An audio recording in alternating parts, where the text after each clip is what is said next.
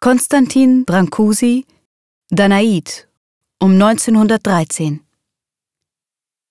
Zu Fuß war Konstantin Brancusi 1904 aus Rumänien nach Paris gewandert. Hier arbeitete er zunächst bei Auguste Rodin.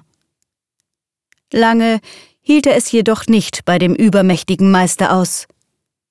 Brancusi schuf seine ersten Skulpturen in Stein, etwas später in polierter Bronze.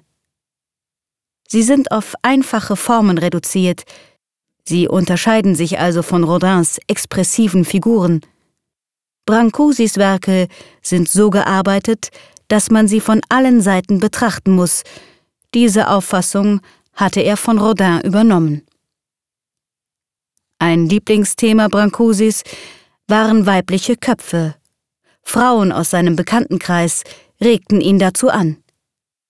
So schuf er beispielsweise die Danaid nach einem Bildnis von Mademoiselle Pogani, einer ungarischen Malstudentin. Aus ihrem Bildnis wurde der Kopf einer antiken mythologischen Figur, die Personifikation der Quellen und Bäche, aus ihrem Antlitz eine stark vereinfachte plastische Form. Der Kopf ist eiförmig gestaltet. Aus den Gesichtszügen sind zeichenhafte Markierungen geworden, die Augenbrauen, die spitz zulaufende Nase, der Haarknoten im Nacken. Die Patinierung das heißt die Behandlung der Oberfläche der Bronze, war für Brancusi so wesentlich wie die Gestaltung der Form selbst. Eine schwarze Patinierung kommt bei Brancusi sonst nie vor. Das Licht schimmert auf dem Schwarz und deutet die Rundung des geheimnisvoll wirkenden Kopfes an.